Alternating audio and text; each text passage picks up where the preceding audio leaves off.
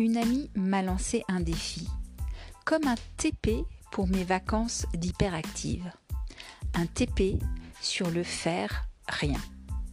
Faire rien. Tenterait-elle de tromper mon cerveau en le leurrant?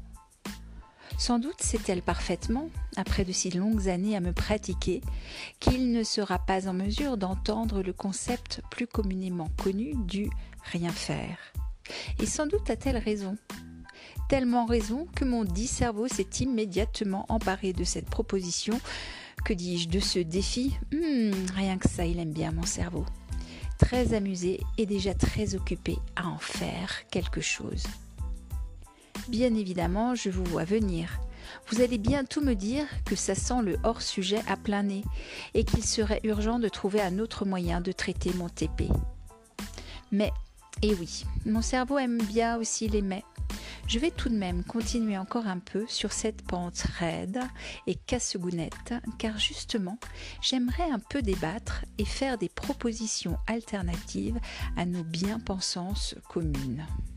Alors bienvenue à toi, je suis Corinne pour les ateliers de la grande alchimie et aujourd'hui nous allons traiter du sujet de l'hyperactivité et euh, du bouton on-off.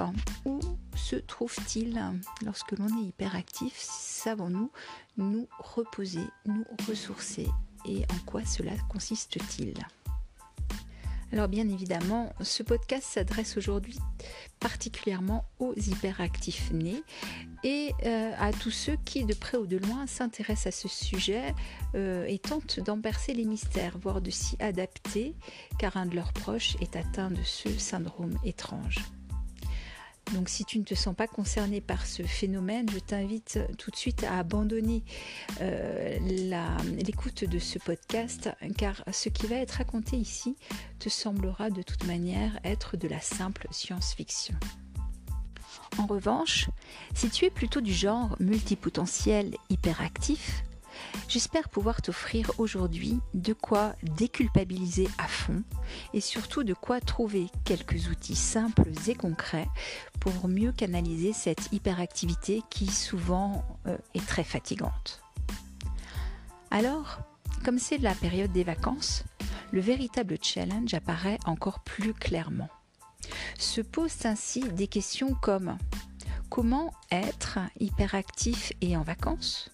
Comment être hyperactif et se reposer Comment être hyperactif, s'offrir du repos et trouver ses ressources La première chose qui me semble essentielle à rappeler est la nature intrinsèque de l'hyperactivité.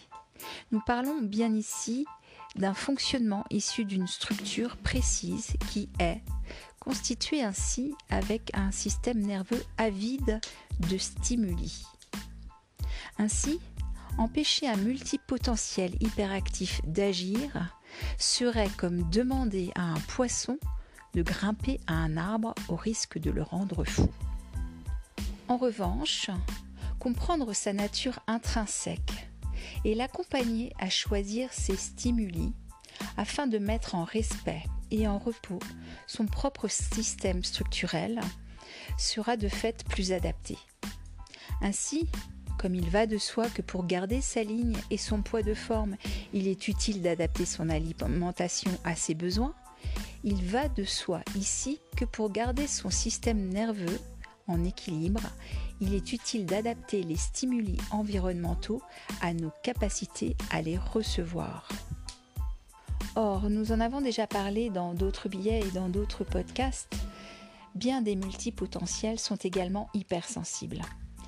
Pour moi, même s'il existe bien évidemment une infinité de variabilités structurelles et donc fonctionnelles, lorsque nous classifions un pourcentage du genre humain comme étant multipotentiel, il est aussi évident de le définir comme hypersensible. Et c'est bien là un des grands traits à comprendre et à intégrer. Pour faire simple, être hypersensible, c'est avoir tous les capteurs ouverts sur l'extérieur comme sur l'intérieur à 500% et ne pas être en mesure de faire une sélection facile entre toutes ces informations reçues par ces capteurs. Voilà pourquoi le multipotentiel peut se retrouver régulièrement dans l'incapacité de passer à l'action de manière constructive tellement il est submergé par trop d'infos. Voilà pourquoi le multipotentiel hypersensible peut régulièrement être en état de choc, voire en burn-out dans un domaine précis, car il est simplement submergé. Voilà aussi pourquoi le multipotentiel peut devenir un hyperactif toxique pour lui-même, car il surréagit à tout, veut répondre parfaitement à tout, car il a la vision, a cerné le sujet, donc décide de faire, d'agir vite et bien, mais souvent seul, trop seul. En soi-même, le multipotentiel est capable d'une grande autonomie, d'engagement responsable et mature. Il est en ce sens précisément un entrepreneur en puissance, à la fois créatif, indépendant et visionnaire. Cependant, il n'est pas toujours en mesure de mettre ses talents au service d'une équipe, et cela pour deux raisons principales. La première est qu'il va vite, très vite, trop vite. Dans sa pensée, sa vision, il a souvent un coup d'avance et n'est pas toujours en mesure d'en expliquer le cheminement. Cela pose de fait problème lorsqu'il s'agit de travailler en équipe, de collaborer, car de lui-même, il ne sera parfois pas en mesure d'amener les autres à suivre sa pensée, à vendre ses idées, si je puis dire. Alors se crée un écueil, un décalage, des incompréhensions entre les partenaires. Ainsi, cela amène à la seconde raison, les partenaires potentiels eux-mêmes ne l'intègrent pas, voire le repoussent par incompréhension, énervement. Quoi qu'il en soit, cela est profondément dommageable. Dommageable pour le multipotentiel qui se sent incompris, isolé, qui peut très vite s'ennuyer, perdre le sens de ses actions, sa sève, son âme. Dommageable pour le collectif qui perd l'électron libre, l'empêcheur de tourner en rond, qui est source de changement et de transformation. C'est ainsi que l'on retrouvera de façon quasi systématique les multipotentiels dans les domaines de l'entrepreneuriat. Ils sont à leur compte et travaillent le plus souvent seuls en tant que travailleurs autonomes. Il y a ainsi moins de compromis à faire. On peut donner libre cours à sa créativité sans risque de devoir négocier, euh, justifier, s'adapter. Mais de nouveau, ici, les écueils sont nombreux.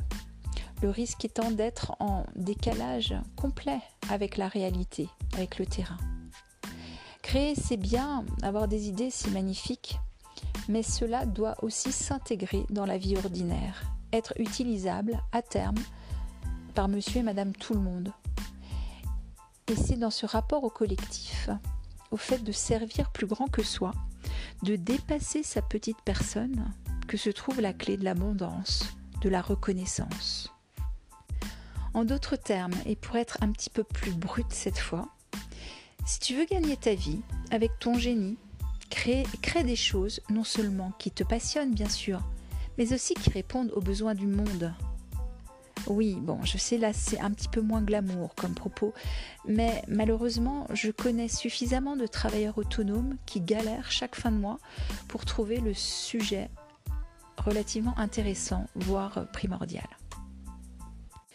Ce que je veux dire essentiellement est qu'il y a donc une nécessité absolue à intégrer et à se faire intégrer par le monde, l'autre, les autres, pour servir et offrir ce que l'on porte au plus profond de soi. La réalisation du soi est donc étroitement liée à l'autre, aux autres, au monde. Rester dans son petit quant à soi serait ainsi le pire des écueils dans lequel tomber. Alors sans doute, si tu me suis, sens-tu en toi une poussée invisible vers une réalisation de toi-même en ce monde depuis longtemps? Et cherches-tu à l'actualiser progressivement? Personnellement, je suis persuadée que nous avons tous un truc extraordinaire à offrir au monde et qu'il est nécessaire de tout faire pour y arriver. Voilà pourquoi dans les ateliers de la grande alchimie, je te propose des outils pour dépasser l'écueil de la stérilité ou de la limitation si classique du travailleur autonome. Il s'agit d'outils permettant d'apprendre ce que tu ne sais pas faire spontanément, c'est-à-dire travailler en équipe et développer tes cinq niveaux d'influence, de capacité à guider, ce qu'on appelle communément le leadership. À ce sujet, je t'invite à parcourir ma page dédiée à l'entrepreneuriat et au leadership. Tu y trouveras des liens et des références vers des auteurs spécialisés et reconnus internationalement dans ces domaines. Tu pourras ainsi te former à moindre coût et apprendre tous les jours de nouvelles compétences indispensables à ta mise au monde, à l'incarnation de ta mission sur cette terre par petites touches répétées grâce au principe de la formation continue que je trouve tout particulièrement adapté à nos emplois du temps de ministre. Faire simple, facile et pas cher, telle est ma devise. Mais bon, là je m'égare. Revenons à nos moutons. Oui, où en étais-je? Ah oui, le TP, le faire rien. Vois-tu, à l'heure où je t'écris ces lignes, je suis officiellement en vacances. Quel concept étrange n'est-il pas que cette notion de vacances? Je ne partirai pas ici sur la définition communément admise de cette notion. Tu la connais sans doute aussi bien que moi. Je vais plutôt te parler de ce que veut dire pour moi l'hypersensible hyperactive de Corinne, être en vacances. Il s'agit tout simplement pour moi de créer du changement dans ma vie, de m'offrir une rupture de rythme, un cadre différent, calme et inspirant. Je vais plutôt te parler de ce que veut dire pour moi l'hypersensible hyperactive de Corinne, être en vacances. Il s'agit tout simplement pour moi de créer du changement dans ma vie, de m'offrir une rupture de rythme, un cadre différent, calme et inspirant. Pas de club med, de vie collective débridée, d'excitation artificielle, de plaisir consommable, mais plutôt un retrait du monde, plus ou moins relatif selon les besoins, un temps de qualité en solo ou avec mes très proches, amis chers, enfants, compagnons, dans un cadre régénérant, proche des arbres et des éléments. Un lieu où l'on reconnecte à la course de la Terre dans l'univers, où l'on voit tourner les étoiles, monter la lune et le soleil ici, puis redescendre là-bas, tout là-bas. Alors, je retrouve ma propre place dans l'univers, si petite et si unique. Je me ressens, je me vibre. Je respire ce qui m'entoure autant que je me respire. Tout se replace à sa juste place. Alors je commence à toucher le faire rien. Je le vis, je l'actualise. Par étapes, je m'abandonne. Par fulgurance, je laisse faire. Peut-être même parfois y a-t-il non-mouvement apparent, presque de l'immobilité, car juste pour contempler, il est parfois utile de s'arrêter. À d'autres moments, le mouvement reprend, mais il est hypnotique. Je suis là, mais au milieu du grand tout, et je danse avec. Me voilà pleinement dans la recharge. J'infuse, j'infuse pleinement. Ça fait du bien, car souvent, à force de mouvement, là où je vis quotidiennement, peut-être que c'est ça que j'oublie de faire, de suffisamment infuser. Or, pour bien diffuser, il est utile de bien infuser régulièrement. Sinon, on devient tout sec. Alors donc, me voilà en vacances et j'infuse. Même, je me suis imposé de ne pas diffuser pendant presque une journée entière. Si, si, je te jure. Mais ce matin, je reprends l'écriture de mon billet d'eau pour toi, que je te lis aujourd'hui en podcast, car je ne peux plus longtemps contenir en moi ce flux naturel.